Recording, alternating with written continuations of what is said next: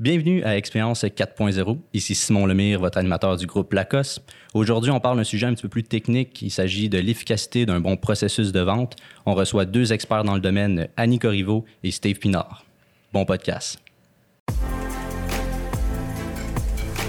Vous écoutez Expérience 4.0, propulsé par Groupe Lacoste, le podcast sur la transformation numérique pour améliorer votre expérience client.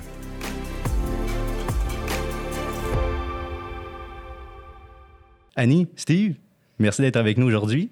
Merci Simon. Honnêtement, merci d'avoir accepté cette invitation. Deux experts dans le domaine, je suis choyé. En fait, le groupe Lacoste est choyé de, justement de parler de ce, de ce, thème-là qui est le processus de vente. Hein. La, vente en 2020, ça peut être compliqué, surtout avec ce qu'on on a été, euh, on a été propulsé là, avec la, pandémie. C'est beaucoup de choses qu'il faut faire face. Euh, donc, je suis, euh, je suis vraiment curieux là, de, de, de rentrer dans ce podcast-là avec vous. avant de rentrer trop dans le sujet puis de, de commencer à parler de termes techniques, j'aimerais ça comme vous mettre un peu plus de l'avant. Donc, à savoir un peu plus sur vous, malgré le fait que j'ai quand même plusieurs notes là, à votre actif. Ça fait, ça fait pas si longtemps qu'on se connaît, mais on dirait que ça fait longtemps. Hein, on ne va pas se le cacher. Euh, Annie, commençons par toi. Tu es, euh, une consultante, formatrice et coach chez Groupe DCA. Tu es formatrice aussi chez euh, Campus Lean. Oui. tu enseignes le LSS, qui est le Lean Six Sigma, à l'Université de Montréal. C'est beaucoup de choses. Tu as aussi un bon background derrière. Qu'est-ce qui t'amène aujourd'hui à parler de la vente avec nous? En fait, ben, merci beaucoup de l'invitation. C'est un privilège d'être avec Steve aussi. Et puis, euh, moi, je suis une passionnée de la vente. J'ai plus de 20 ans d'expérience euh, en tant que gestionnaire euh, dans le milieu de la vente, des performances des humains en relation avec d'autres humains. Et puis, je suis complètement engagée à rendre ça le plus simple possible pour tous les intervenants avec lesquels maintenant j'ai la chance de travailler. Et donc, mes fonctions de coach, puis de directrice, puis ensuite de ça, directeur général, si je peux dire, dans mhm. certains domaines, plus au niveau de la finance, m'ont amené à développer euh, des trucs, une expertise. Puis maintenant, j'en fais profiter au plus de gens possible. Ah, ben c'est intéressant. Puis ça va être le fun parce qu'aujourd'hui, on va rentrer dans le cœur un peu de tout ce qui est expérience client. Puis, euh, puis j'ai hâte que tu me, tu m'expliques un peu plus qu'est-ce que le Lean Six Sigma parce que c'est assez, ben c'est populaire quand même. Puis euh, en tout cas, bref, j'ai hâte d'y arriver. Je présente Steve aussi maintenant, consultant senior en recrutement chez Jump Recruiter. Steve, je te pose la question, hein, dans une firme de recrutement maintenant, mais tu as un background en vente euh, quand même assez grandiose. Euh, qu'est-ce qui t'a amené euh, chez Jump Recruiter? En fait, oui, euh, comme tu dis, Simon, le, 20 euh, années à passer en vente stratégique, en gestion, en formation. Euh, et puis, à un moment donné, j'ai décidé de faire le saut. Je voulais un nouveau défi en milieu de carrière. Et puis, le recrutement m'a appelé. Puis, ce qui m'a vraiment amené vers ça, c'est que souvent, les gens considèrent le recrutement beaucoup comme, bon, ressources humaines. Puis, oui, ça en est. Mais il y a une grosse partie vente parce qu'on parle d'expérience client. Ben, l'expérience client ici dans le recrutement, c'est qu'on a autant les entreprises que les candidats. Et puis, c'est pas vendre un produit, vendre un service. On parle de trouver, selon les besoins, les objectifs des deux, de trouver le bon, euh, la, bonne, la bonne synergie entre ça. Donc, c'est une bonne compréhension des besoins qui vient directement en ligne avec euh, la façon qu'on voit la vente d'aujourd'hui. Euh, c'est ça qui m'a amené vers le recrutement puis la passion des gens qui étaient tout reliés à ça. On va parler autant de processus qu'on veut, mais en bout de ligne, ce sont des gens. Oui. Puis c'est ce qui fait, la, qui, qui, amène cette passion-là. Exact, exact. Puis c'est intéressant ce que tu dis parce qu'on a tendance des fois à pas rejeter l'humain dans l'ère du numérique aujourd'hui, puis on va en parler. On va parler de différents processus, des étapes, on va parler des technologies qui viennent joindre un peu à, cette, à ce processus de vente-là, cette expérience client-là, oui, mais il faut pas oublier l'humain, puis tu marques un bon point, Steve, puis c'est pour ça que ton input aujourd'hui va être intéressant. C'est de passer, oui, du recrutement à la vente, mais c'est conjointement lié si on le veut, puis c'est là qu'on va, c'est là qu'on va le voir. Euh, merci encore aux deux là, d'être là aujourd'hui. Euh, Annie, on, revient à toi. Euh, tu fais aussi partie d'une firme de gestion de projet, GPBL, que ça se nomme. Euh, concrètement, c'est quoi ton rôle dans cette euh, firme-là? En fait, je les aide aussi au niveau, dans la gestion de projet. Dans le fond, c'est quoi de la gestion de projet? C'est d'être capable d'amener tous ces plans stratégiques qui sont qui sont euh, définis ensuite de ça par toutes sortes d'actions. Dans une entreprise, il y en a une tonne et une tonne. Donc, on fait une belle planification stratégique euh, en début d'année. Puis ensuite de ça, ben l'année commence, puis on se dit ça va bien aller. Mais il y a tellement d'objectifs, il arrive tellement de changements, donc, dont celui dans lequel on est. Mm-hmm en train de, de vivre. Euh, puis les, les, conditions économiques changent, les conditions politiques, bref, les contextes changent beaucoup plus vite qu'ils ne le faisaient par le passé. Donc, ce que ça fait, c'est que même si on avait fait une excellente planification euh, stratégique, euh, ça se peut que si on n'a pas une bonne gestion de tous ces projets-là, ben ça, on n'arrive pas au fil d'arrivée avec ce qu'on voulait. Et puis, évidemment, il y a des conséquences à ça, là, notamment financières, mais aussi la démotivation des employés. Puis, c'est pas des choses qu'on veut.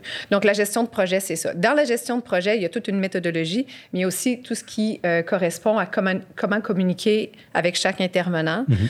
Donc, euh, moi, j'interviens plus au niveau des communications de gestion. Donc, comment aider les gens à communiquer efficacement pour que l'information euh, on va parler de technologie oui, tantôt, oui, oui. mais disons, dans la partie humaine, c'est là que j'interviens. OK. Ah, c'est le fun parce qu'au final, tu as besoin des deux. Ah, Pour une bonne efficacité, tu as besoin des deux. Merci, on, on, on, le sait aujourd'hui, la technologie est extrêmement importante, puis il ne faut pas la négliger. Mais après, même au niveau stratégique, puis côté humain, communicationnel aussi, à ne pas négliger parce que sinon, on frappe un mur très rapidement. C'est vrai. Puis, euh, puis justement, rentrons un peu dans le vif du sujet aussi. Euh, Annie, le Lean Six Sigma, avant qu'on rentre trop dans l'efficacité d'un processus de vente.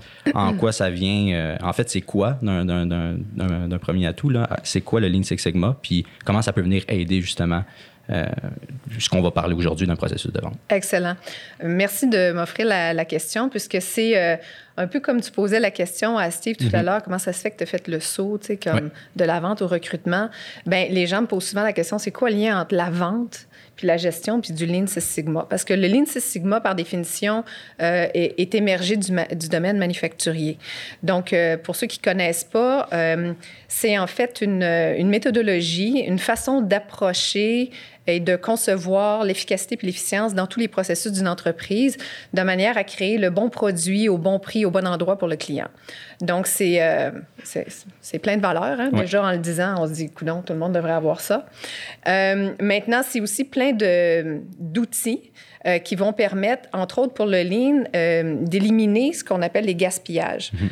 Les gaspillages, là, ça peut représenter là, facilement entre 5 5 et 40% du chiffre d'affaires d'une entreprise. Ah, c'est beaucoup. C'est énorme. Mmh. Puis, euh, ils sont un peu partout, sont cachés des fois, puis le, le, lean va les faire émerger, puis va les éliminer. Quand on parle de gaspillage, on peut penser à, par exemple, les temps d'attente.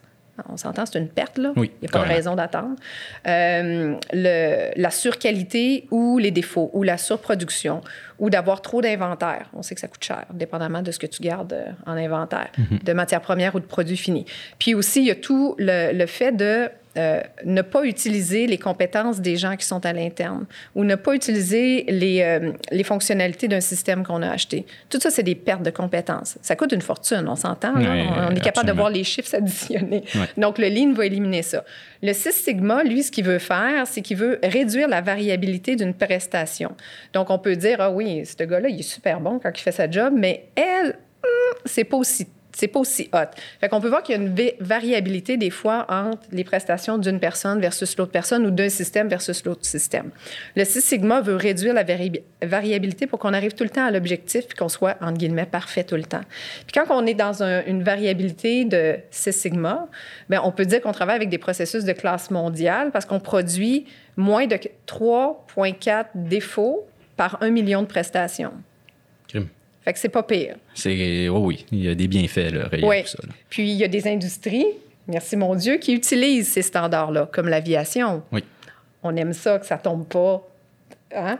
Donc 3,4 défauts par un million de prestations, on trouve ça bien correct dans certains domaines, mais dans d'autres domaines, c'est plus euh, touchy? Ben, c'est qu'on a moins l'habitude, donc il euh, y a beaucoup de gains à aller chercher parce qu'on ne s'est jamais penché sur justement comment est-ce qu'on peut améliorer un processus, entre autres en vente. Oui, exact. on va parler un peu plus aujourd'hui. Puis, ben, ce qui m'amène un peu au prochain point, Steve, un processus de vente, je pense que tu aimes ça l'expliquer. Puis j'ai adoré quand on en a discuté ensemble sous une vidéoconférence. Tu l'avais bien expliqué. Puis là, j'aimerais ça le dire à tout le monde honnêtement, définissons un processus de vente. Puis après, Annie, n'hésite pas si tu as des points à ajouter. Euh, c'est quoi un processus de vente?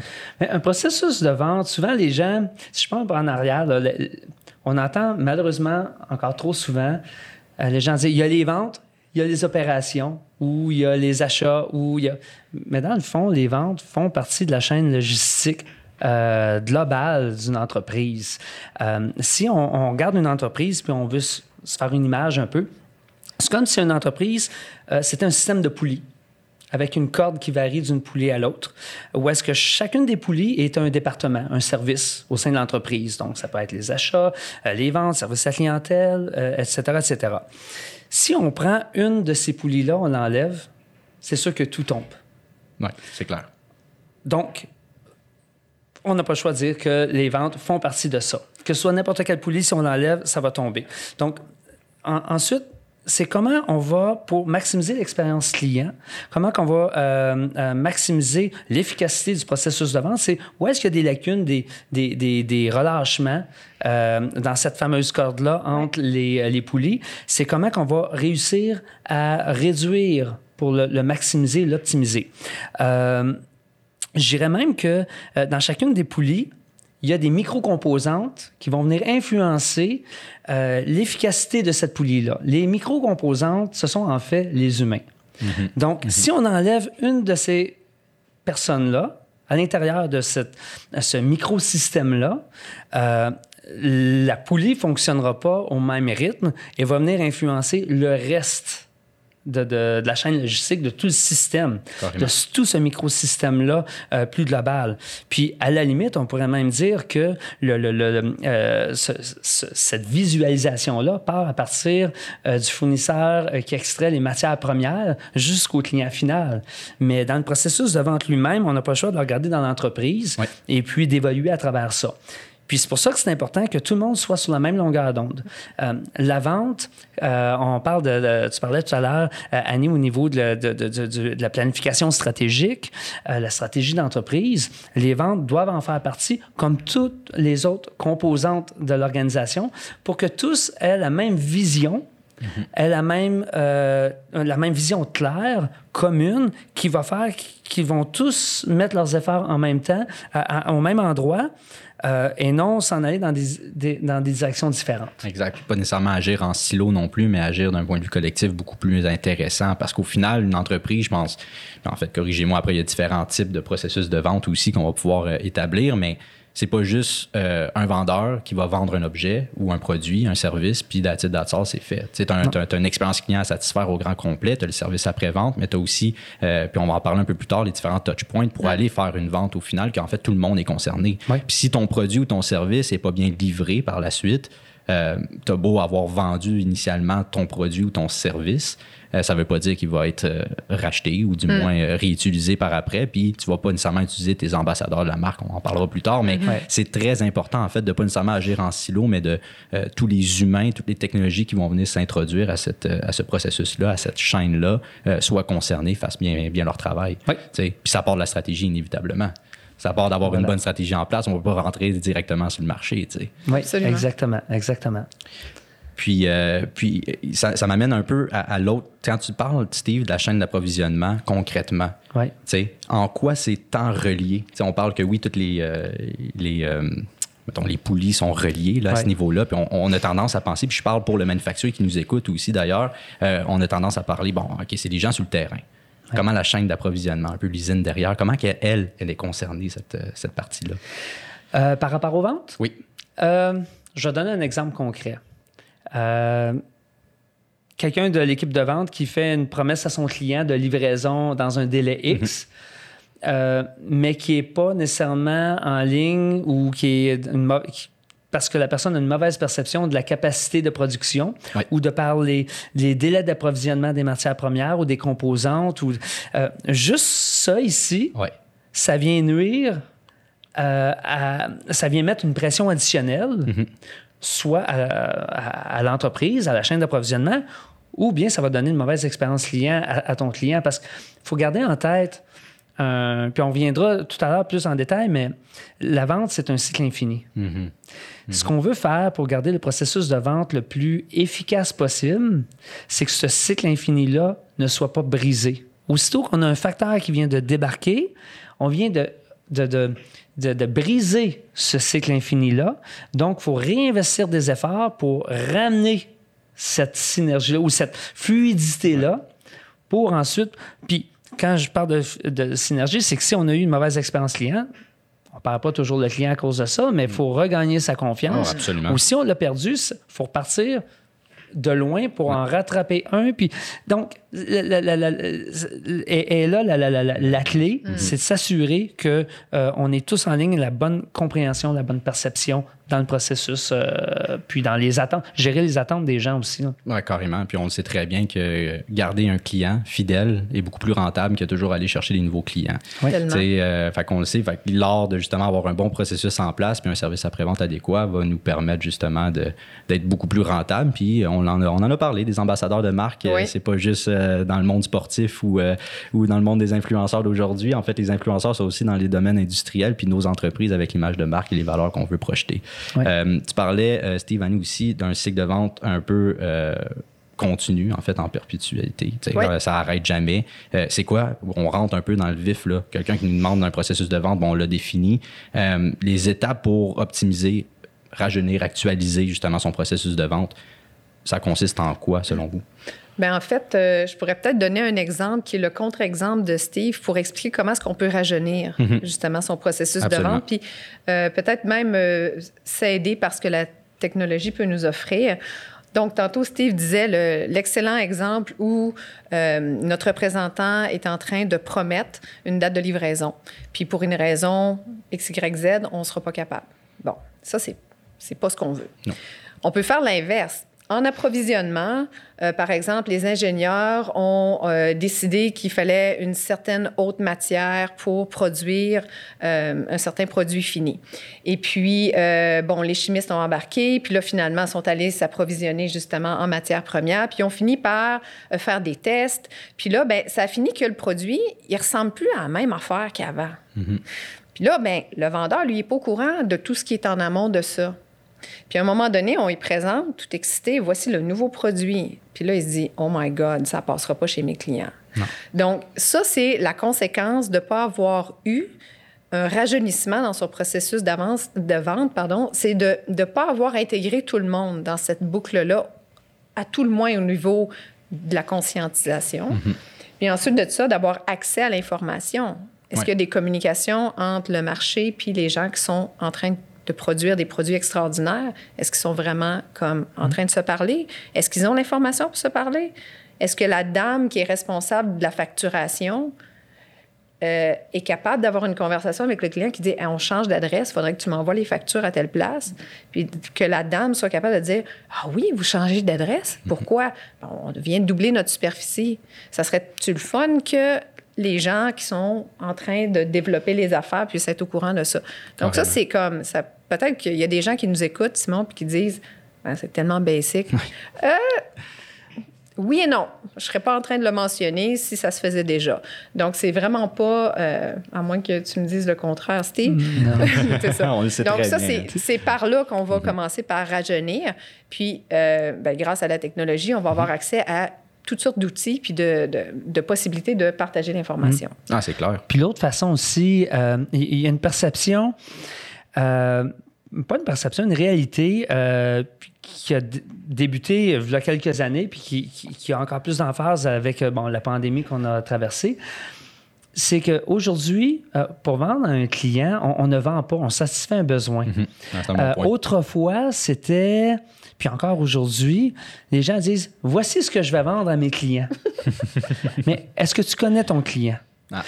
Maintenant, dans la stratégie d'entreprise, il faut regarder, oui, il faut regarder c'est quoi qu'on veut vendre et tout, mais à qui, comment, euh, notre client, qui est-ce qui est, qu'est-ce qu'il vit, c'est quoi son day-to-day? C'est quoi ses joies? C'est quoi ses défis? Là, je parle au niveau dans, la vente euh, B2C, mais dans le B2B, c'est quoi la réalité de mon client dans tel secteur d'activité? Comment il se positionne? Si faut que tu, euh, faut que tu connaisses, que tu euh, même interprètes pour être au-devant de ton client. Il mm. faut que tu connaisses sa réalité, pour ensuite être capable, euh, il faut devenir des consultants. C'est vraiment la vente consultative, on en parle beaucoup, euh, peut-être même des fois galvaudée, mais il faut la mettre en application. Ou est-ce que, que ce soit en créant un persona, en, connaissant mm-hmm. c'est qui notre interlocuteur, puis comment qu'on... Est-ce qu'on est capable de l'aider concrètement dans sa réalité? Puis si on n'est pas capable de, ne rien forcer, puis de le dire en, en toute sincérité, puis honnêtement, ça arrive qu'on c'est pas parce que tu dis non à un client que ça veut dire que tu vas le perdre. Tu as été honnête avec lui, tu es probablement le premier qui va rappeler. Mhm. Mhm. Par contre, pour ça, il faut être outillé. Euh, l'humain, euh, on peut pas tout laisser à l'humain, les connaissances, ah les, les, euh, il y a tellement de tâches pour aller bâtir ça. Euh, puis, c'est, on, on, parlait d'automatisation tout à l'heure. Euh, faut euh, vraiment trouver les outils pour, un, déterminer qu'est-ce qu'on veut savoir, qui est-ce qu'on veut approcher, comment qu'on va le faire, hmm. puis ensuite aller chercher les, excuse-moi, les triggers, mais les, les, les, les points qui vont faire que, OK, on a l'information, puis on peut prendre des actions qui sont en lien avec ce que notre client s'attend et non ce que nous, on va pousser à un client. C'est deux choses complètement différentes. C'est un très bon point. Puis les personas, justement, on a tendance à penser, ah, les personas, c'est uniquement bon en, marketing. On, on, va aller chercher, il faut savoir qui satisfaire en termes de. Euh, on parlait de médias sociaux, on parlait de, bon, tous les, les, les fameux canaux qu'on est, on, on, sait, mais dans un processus de vente, c'est excessivement important. C'est la première tâche à établir, c'est d'établir ces personas, puis d'y aller au moindre détail, le plus mhm. possible, c'est vraiment d'y aller au, euh, d'y aller le plus, euh, le plus concret possible pour être capable de satisfaire chacun de ses besoins.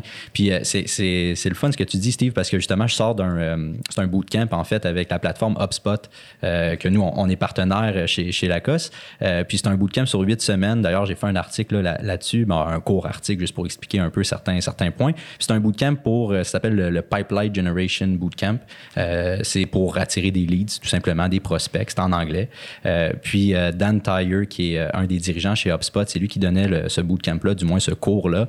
Puis dès le début, la première phrase qu'il dit lors de ce bootcamp-là, c'est arrêter de vendre et commencer à aider parce qu'on vend plus quelque chose, on veut aider maintenant. C'est, l'objectif, c'est ça. C'est de répondre euh, à un besoin. Puis, la vente consultative maintenant est axée sur les besoins. C'est un bon, c'est bon ce que tu dis, Steve, parce que c'est ça maintenant aujourd'hui. Puis on a tendance à l'oublier. Puis ça m'amène à un autre point chez le manufacturier aussi qu'on a, je pense, tendance à tellement être consacré sur son produit, l'innovation mm. du produit, et oublier euh, tout l'humain. Puis comme, ok, en quoi ce produit-là, oui, mais va satisfaire les besoins de ma mm. clientèle. Puis de finalement regarder un peu son persona, puis son processus de vente, puis tout un peu sa structure interne pour au final, après, peut-être mieux bâtir son produit. Tout est interconnecté. Puis on, a tendance peut-être à l'oublier, euh, du moins à l'heure d'aujourd'hui, puis des fois, on se fait ramasser à ce niveau-là. En fait, c'est intéressant que tu, que tu dis ça parce que on entend souvent dans le, dans le vocabulaire, là, euh, ouais, la technologie, ça va, ça déshumanise, c'est plus comme avant. Mm-hmm. Oui, mais non, parce que justement, ce que tu dis entre autres dans le manufacturier, c'est que on devient tellement proche de notre client qu'on devient littéralement des partenaires à sa réussite. Puis ça, c'était moins présent il y a 30, 40 ans. On était vraiment comme des petits blocs euh, reliés par, euh, appelons ça une transaction. Maintenant, les blocs sont comme un petit peu superposés, puis un dépend de l'autre, dépend de l'autre. Puis ça, c'est une chaîne, c'est super motivant, puis c'est très humain comme mm. façon de faire, de la, faire des affaires. Donc, oui, mais peut-être que c'est plus humain qu'on pense, après tout. carrément. Si, je peux me permettre un exemple, basé sur ce que tu viens de dire, j'ai un exemple du fameux backorder de tout à l'heure, mm-hmm. ou du délai. Euh, avec la technologie, euh, imagine-toi, le, système te dit, ah, avec les, tendances du client, depuis les dernières années, il y a un, pic de consommation euh, au mois de septembre-octobre. Euh, puis, il y a quelque chose qui dit aux représentants ou au service à clientèle, à, quelqu'un dans l'entreprise, il faudrait peut-être valider avec le client quelques mois avant à cause des délais dans la chaîne d'approvisionnement euh, aviser le client. Donc, le représentant ou la personne du service à la clientèle, il contacte le client euh, au-devant du client en disant On a remarqué que vous avez telle, telle, telle tendance. Euh, comment croyez-vous, euh, comment anticipez-vous la prochaine, euh, les prochaines semaines, les prochains mois pour qu'on puisse s'assurer de nous, de notre côté, nous adapter à ça, puis nous assurer qu'il n'y ait pas de rupture de stock pour vous? Fait que si on, on, on, on le met d'un point de vue client, qui fait comme, mon Dieu, tu sais, ce que tu disais, technologie versus humain, un contact humain qui a dit, hey, on a pensé à toi. Oui, c'est la machine, c'est la, technologie qui a dit, hey, il y a ça, mais c'est là qu'elle vient aider. Elle vient aider à l'expérience client, que le client fait Hey, il a pensé à moi, il a été au-devant de mes besoins, j'ai pas eu besoin parce que dans son day-to-day, le client, lui, il pense pas nécessairement. Il dit OK, je passe mes bons de commande, puis ça rentre, puis jusqu'à date que oh, je passe mes bons de commande, il n'y a plus rien qui rentre, puis il y a sa pression sur sa chaîne logistique lui-même. Mais ça, ça fait la différence. Ça crée la fidélité du client. Donc, on disait de, de garder ce, ce rythme fluide-là. C'est même pas une question de prix ici, là. Non, non, même pas. On n'est même pas rendu là. là. Non, non, on n'est même pas rendu là. C'est une question de, genre, euh, de, de touch base, là, désolé de l'anglicisme, mais de touch base avec le client, du moins avoir un contact pour assurer un certain suivi. Tu sais, il y a un fait porteur, euh, puis, euh, puis je pense qu'on, avec une discussion qu'on a eue ensemble, tu sais, une perte de 10 à 15 de clients annuellement. Objectivement, c'est de réduire cet impact-là. Puis quand on perd des clients annuellement, que ce soit des clients actifs, que ce soit juste des prospects avec qui on a eu un premier contact, mais qu'on oublie de faire des suivis, euh, on les perd quand même. C'est dommage si on les perd. Au final, là, on veut pas ça. Puis je pense qu'aucune entreprise veut perdre des prospects, on veut toujours plus de ventes. Mais après, c'est qu'est-ce qu'on peut faire pour s'aider? Puis on le sait, on vit dans un monde qui va qui, qui, roule à vitesse grand V, je dirais à, à part le, confinement puis la pandémie qui nous a mm. fait ralentir, mais finalement, elle nous a fait ralentir, elle nous a fait reculer euh, pour plusieurs entreprises euh, qui n'ont pas adhéré au numérique en, amont, puis que là, mm-hmm. sont comme pognés dans la vague à devoir rattraper ce qu'au final, ils n'ont pas fait avant.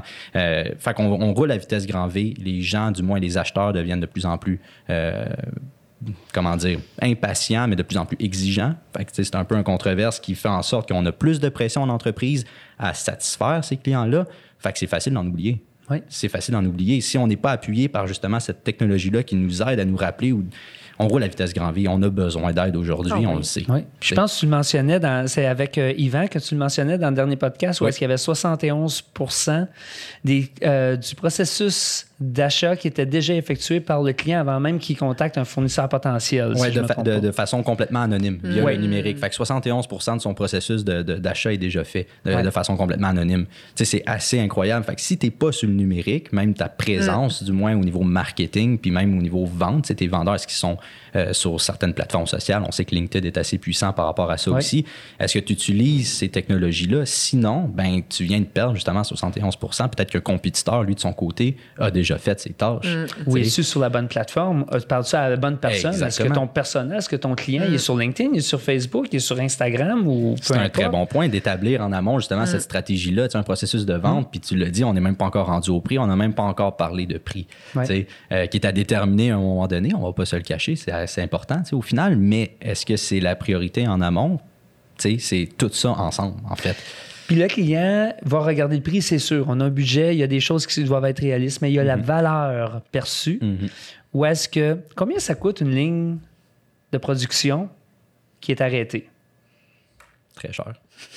Son nom et domaine, il y en a qui peuvent coûter plus cher que d'autres. Donc, un fournisseur qui est pas cher, puis qui a pas mis, tu sais, parce que est. Puis en même temps, pas cher, des fois, c'est parce que tu n'as pas mis les outils en place, peu importe, mais mm-hmm. ben, tu vas avoir un impact en bout de ligne. Si tu es capable d'avoir les deux, pas cher et euh, efficace en plus, ben là, on est dans le meilleur des mondes. Absolument. Mais, euh, Ce qui est plus complexe des fois là, pour certaines entreprises, mais ça, tu sais, au niveau du prix, c'est sûr. Puis après, ben, tu marques un bon point de déterminer en amont pour pas nécessairement gaspiller non plus son énergie sur des plateformes ou du moins sur un, processus qui n'impactera pas positivement euh, nos ventes ou du moins notre solution mm. Au problème du client, ou peu importe. Là, au final, on veut répondre à ça mm. euh, le plus possible.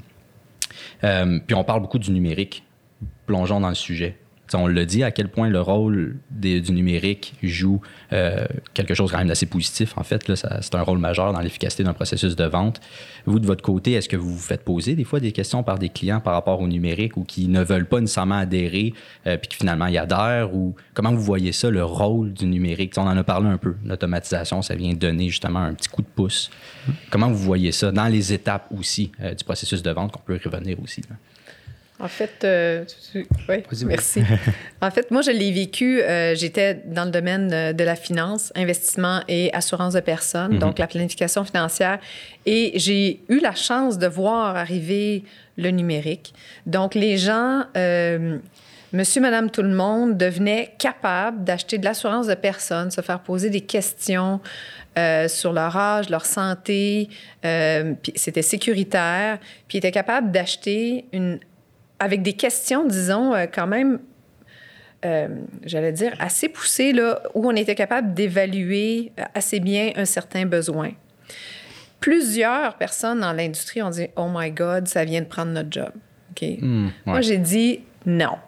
Parce que, puis je suis plus dans cette industrie-là, puis je sais que les gens avec qui je travaillais se portent très bien encore, mais euh, le, vrai rôle d'un planificateur financier, c'est pas d'expliquer et de poser ces questions de base-là. C'est d'autres choses. C'est d'aller plus loin, de comprendre des situations complexes, de créer des liens, de rassurer.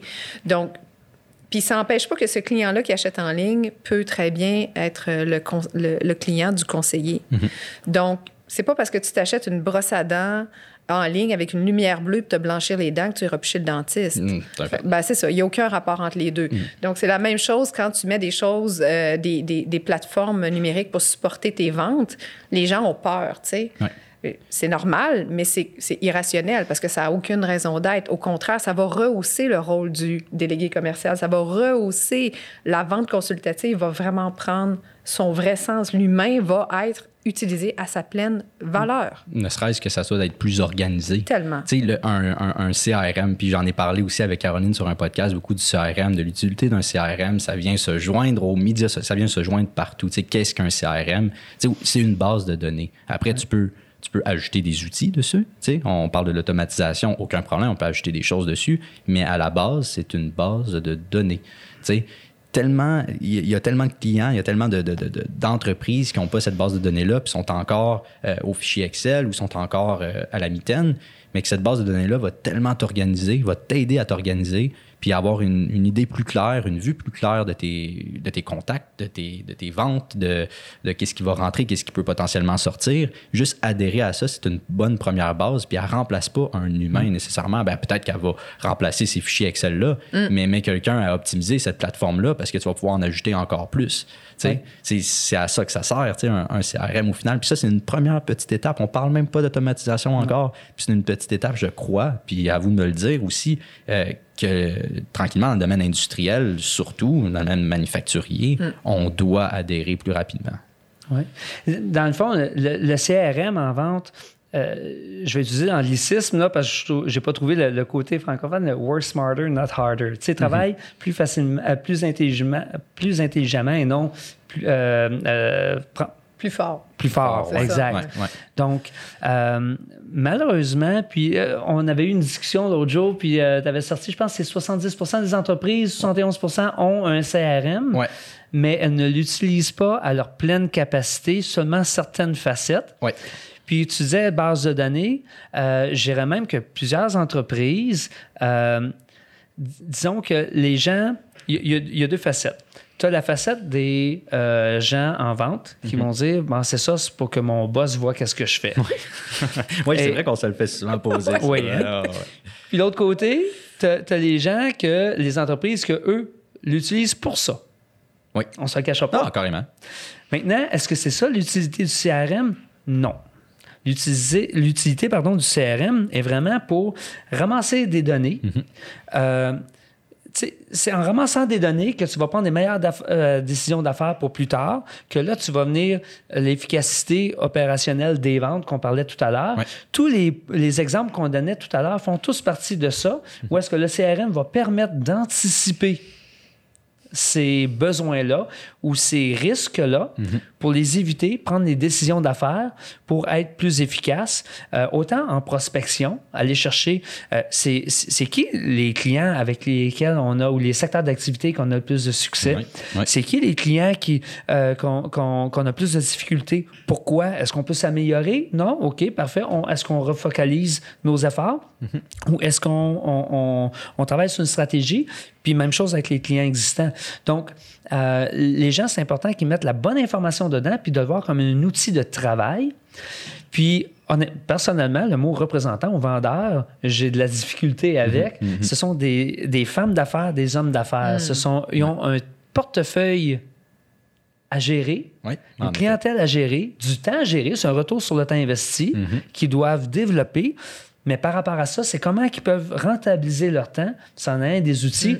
Mais s'ils mettent les mauvaises informations, ils se nuisent à eux-mêmes, ben, ils nuisent à l'entreprise, ils nuisent à toute l'équipe. Donc, puis à partir de là, c'est maintenant, un coup, tu as tout amassé ces belles informations-là, tu contrôles ce que tu mesures à la base. Mais qu'est-ce que tu veux mesurer? C'est là que tu peux te questionner d'un point de vue stratégique, organisationnel, dire, OK, où est-ce qu'on s'aligne?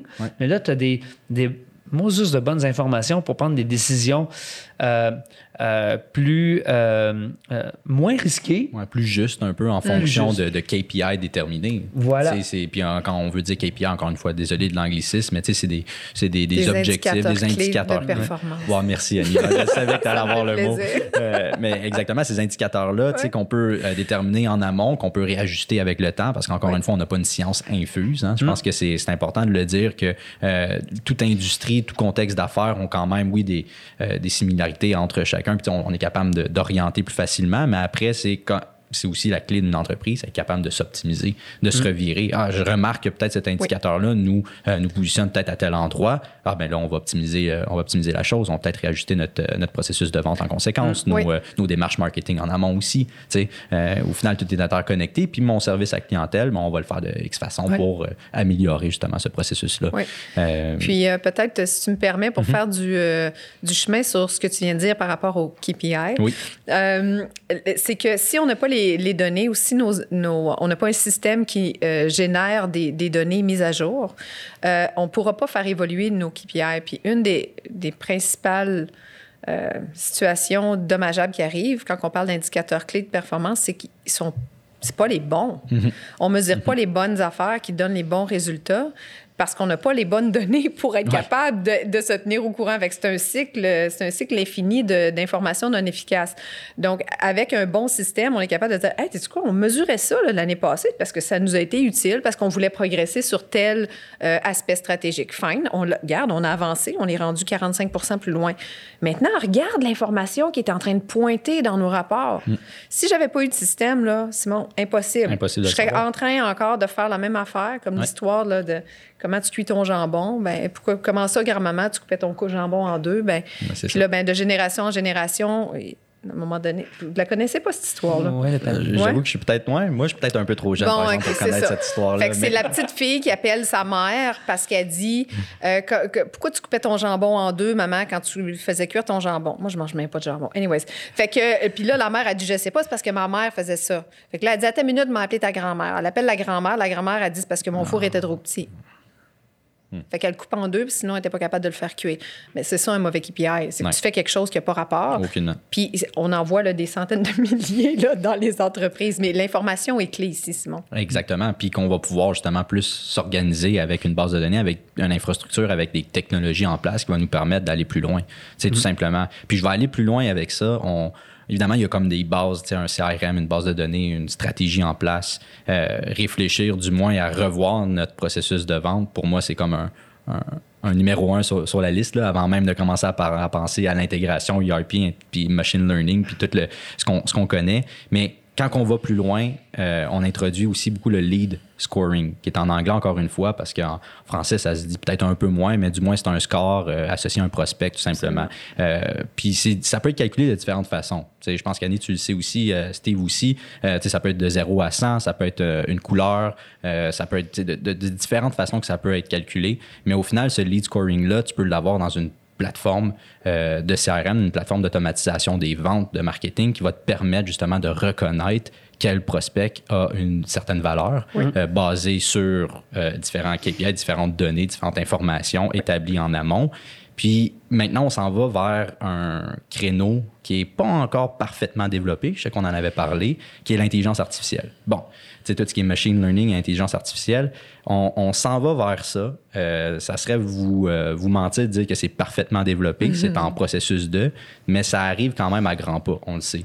Puis des entreprises qui partent de trop loin, ben on le sait avec le 4.0, ça fait, ça fait partie quand même du titre du podcast. Il y a des entreprises qui sont même pas encore rendues au 2 et on mm-hmm. parle du 4. Et là, on, introduit le 5.0. Mm. mm. Les entreprises, ils savent plus sur quel pied danser. Euh, honnêtement. Puis, mais malgré le fait que ça va très vite et on introduit ce lead scoring c'est des beaux, euh, c'est des beaux indicateurs, le fun à avoir. Adhérer, commencer mm-hmm. par adhérer aux bases pour être capable après, avec grâce à ces technologies-là, à cette intelligence artificielle-là, vous allez pouvoir comme reconnaître les meilleures opportunités en fonction d'un score, en fonction de plein de choses. Je pense qu'on s'en va vers ça. T'sais, tranquillement, on s'en va vers ça. Absolument. Oui. C'est sûr. Oui, parce que euh, les ventes, malheureusement, si on regarde, tu, fais le parallèle avec l'industrie 4.0, mm-hmm. qui est excellent, où est-ce que, bon, c'est la connectivité, euh, euh, après l'automatisation qui était le, le 3.0, là, dans les années 70. Mais la vente, là, présentement, à bien des endroits, elle est encore comme l'équivalent dans l'industriel au 2.0. Le CRM qui n'est pas bien complété, c'est comme l'automatisation. Puis le 4.0 en vente, si on fait encore là un parallèle, ce serait justement avoir ces indicateurs-là où est-ce que tu as du prédictif dans la réaction de ton client ah, ou du marché. Donc, euh, il y a beaucoup de chemin à faire parce qu'on dirait que les ventes ont été mises à Ça a toujours été fait de cette façon-là. puis euh, maintenant, il faut, prendre un virage pour arriver justement à être encore là, être plus efficace, puis tendre les petites cordes partout au bon endroit pour s'assurer que c'est le plus ligne possible. Le plus ligne possible. Puis on le sait maintenant, aujourd'hui, on est, on est un peu collé contre le mur, même nous de notre côté, qu'on voulait participer à des salons. Mm. Euh, on le sait, des salons commerciaux, on est censé aller en Allemagne, la grosse affaire, tout est annulé. Puis il y a beaucoup d'entreprises dans le domaine qui reposent là-dessus mm. pour faire des contacts, pour faire. Puis c'est là où le numérique est important. Mais si on part de trop loin, on n'a pas de CRM en place, mais là, tu sais, c'est. Dans l'industriel, là, on dit avant euh, d'automatiser, il faut optimiser. Ouais. Tu peux pas automatiser quelque chose qui ben roule tout croche. C'est impossible. Soit ça va être impossible, soit ça va te coûter une fortune, puis ça fonctionnera pas parce que ça va continuer à faire les mêmes erreurs, mais de façon automatique. C'est un bon point. Non, mais, c'est vrai. En vente, c'est la même chose. La si tu essaies d'entrer quelque chose, puis tu le pousses, il va te donner, il, va te donner quelque chose de tout croche. De tout croche. Ben oui, si ça n'est pas pensé, si c'est pas euh, ajusté en amont, puis que tu automatises un mauvais message, tu automatises des. Euh, encore une fois, tu fais juste automatiser des choses, puis tu sors des, des KPI qui sont pas accurate, adéquats. Ouais ben finalement, tu vas optimiser dans le mauvais sens, tu sais, euh, en fonction des données que tu vas recevoir. Mais c'est un bon point, honnêtement, c'est vrai. Puis je pense qu'il y a des, certaines entreprises qui peuvent encore faire l'erreur. Je dis pas que ça va, euh, ça va les, ramener sur le droit chemin, mais c'est vrai, tu sais, au final, c'est commençons des bases, optimisons tout de suite euh, mm-hmm. ces choses-là avant de penser à l'automatisation. Tu sais, nous, on, appelle ça 4.0, oui, parce qu'aujourd'hui, l'expérience mm. client fait partie de l'interconnectivité, surtout l'humain avec l'intelligence artificielle, puis de la technologie, les ci, les ça. C'est mm. important que tout se parle mais adhérons au 2.0, optimisons celui-ci pour atteindre le 3. Après, on va être capable peut-être de faire un pied dans le 4, puis pensons même pas au 5. Enlevons-le, puis commençons étape par étape. Euh, assez intéressant, honnêtement. Puis, euh, petit point aussi, euh, Steve et Annie, là-dessus, gestion de talent et recrutement. En quoi l'efficacité d'un bon processus de vente peut venir jouer quelque chose de clé en termes de gestion de talent et recrutement? Euh, ben, dans le recrutement, je vais te dire euh, de deux choses. Euh, on, on, parlait avec la pandémie, la, la, la, la façon de faire les affaires va être différente pour mhm. les entreprises, que ce soit la globalisation, que ce soit acheter plus local, etc. Les, les valeurs, les, les, besoins des clients, des entreprises vont changer, leur réalité va changer. Donc, c'est important les mots clés, je dirais, c'est flexibilité, mhm. leadership collaboratif et puis euh, euh, vraiment agilité, créativité. Euh, ce sont tous l'intelligence émotionnelle, ce sont tous des compétences qu'il faut vraiment pousser encore plus loin.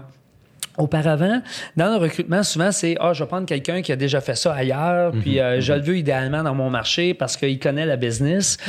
Mais si tu fais ça dorénavant, euh, si tu dis, je vais prendre quelqu'un qui l'a déjà fait, mais tu es en train de changer toi-même ta vision, ta façon d'approcher le marché, euh, comment tu vas, tu vas pouvoir évoluer là-dedans? Je ne dis pas que la personne n'est pas bonne. Non, pas nécessairement. Mais à, la place d'évaluer sur son expérience, sur son CV, euh, en recrutement, il faut vraiment qu'on travaille plus sur, un, avoir une compréhension. Ça revient à l'expérience client.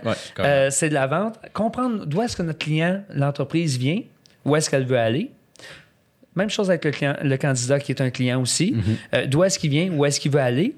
Puis ensuite de ça, on, dans les entrevues, c'est de travailler avec les compétences. Donc, des entrevues structurées.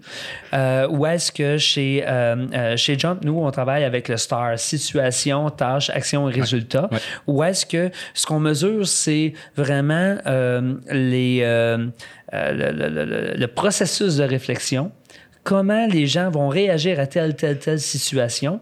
Puis, est-ce qu'il y a une, une compatibilité pardon, une synergie entre la vision de l'entreprise, l'approche que l'entreprise veut prendre et ce que les gens vont, vont, vont prendre en termes d'approche euh, en vente, par exemple, en service à la clientèle, peu importe. Euh, mais même là, aux opérations, la même chose. Est-ce que c'est des gens qui sont collaboratifs? Puis, je parle aussi au niveau des, des postes managériels, là, les, les, Mm-hmm. gestionnaires, les, les, postes de direction, où est-ce que doit, eux doivent euh, influencer et être des, des euh, inspirants en termes de gestion du changement pour amener l'entreprise dans cette direction-là vers un, un, changement, puis que tous aient la même vision. Ah, c'est clair. Euh, Éliminer bon, les silos puis améliorer justement cet esprit oui. plus collaboratif. Là. Oui, donc c'est vraiment dans ces axes-là qu'il faut y aller. Donc, euh, autant pour les employeurs, autant que les, les gens, les, les, salariés ou les professionnels, mm -hmm. où est-ce qu'ils euh, vont devoir être ouverts à, à, à, de nouveaux horizons, à apprendre, à être curieux.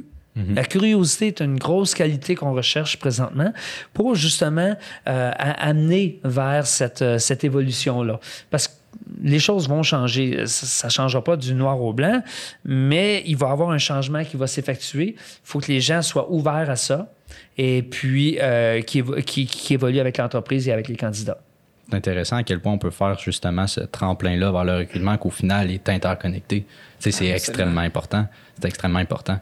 Oui, puis euh, on, on mentionne à nos clients, si vous changez votre stratégie d'affaires, réviser votre stratégie de recrutement. Peut-être qu'elle est encore bonne, mais au moins de prendre le temps de regarder, puis même développer les, les, les, les rôles et responsabilités, euh, les indicateurs de performance, etc.